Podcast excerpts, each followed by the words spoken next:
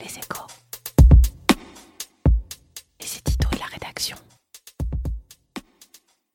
S'il existe un grand sujet de polémique dans une France qui n'en manque pourtant pas, c'est bien celui-là, les revenus des enseignants les vrais revenus des enseignants. La question est incandescente parce qu'ils sont évidemment très nombreux, que leur rôle dans la société est éminent pour l'éducation de nos enfants et qu'ils savent, les enseignants, se faire entendre. Le syndicalisme va plutôt mal, mais dans l'enseignement, il fait mieux que résister, il se fait largement entendre. Un ministre en charge qui prend de face et sans pincette ses interlocuteurs du SGEN CFDT, du SNES FSU et du SE-UNSA peut généralement commencer à compter les jours qui lui restent rue de Grenelle à Paris. Depuis des années, une musique s'est installée dans le paysage social français et c'est une longue complainte. Les profs français seraient moins bien rémunérés que leurs collègues des autres grands pays développés. Pendant des années, l'OCDE, avec toute la force et la légitimité d'une organisation internationale indépendante, réputée par définition au-dessus des pressions politiques, a confirmé ce diagnostic, ce qui constituait naturellement un argument normatif pour les revendications salariales des presque un million de personnels de l'éducation nationale.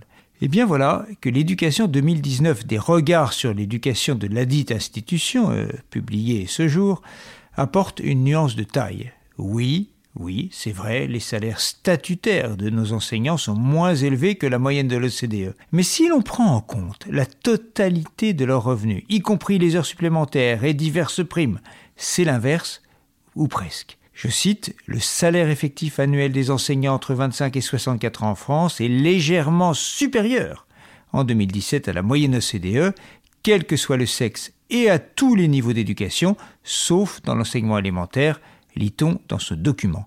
La feuille de paye parle au fond davantage que les échelons, les indices et les grades. Attention, personne ne dira jamais que les revenus des enseignants sont élevés, hormis quelques cas bien connus comme celui des enseignants en classe préparatoire, agrégés ou pas, et d'ailleurs, pourquoi pas? Personne ne contestera non plus que les professeurs des écoles sont scandaleusement sous-traités. En revanche, un mythe tombe, celui de l'unicité du corps enseignant.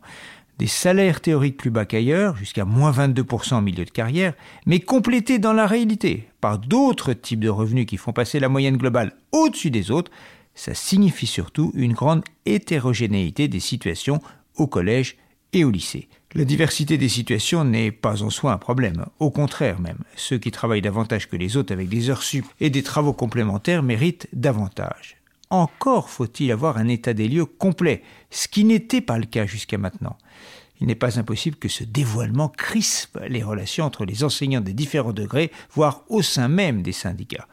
Au total, ça ne veut naturellement pas dire que la France dépense trop pour son éducation. L'effort qu'elle y consacre est le même qu'il y a 50 ans, alors que celui en faveur des retraites a doublé. Mais elle doit faire porter l'effort là où c'est absolument nécessaire. Retrouvez tous les podcasts des échos sur votre application de podcast préférée ou sur leséchos.fr.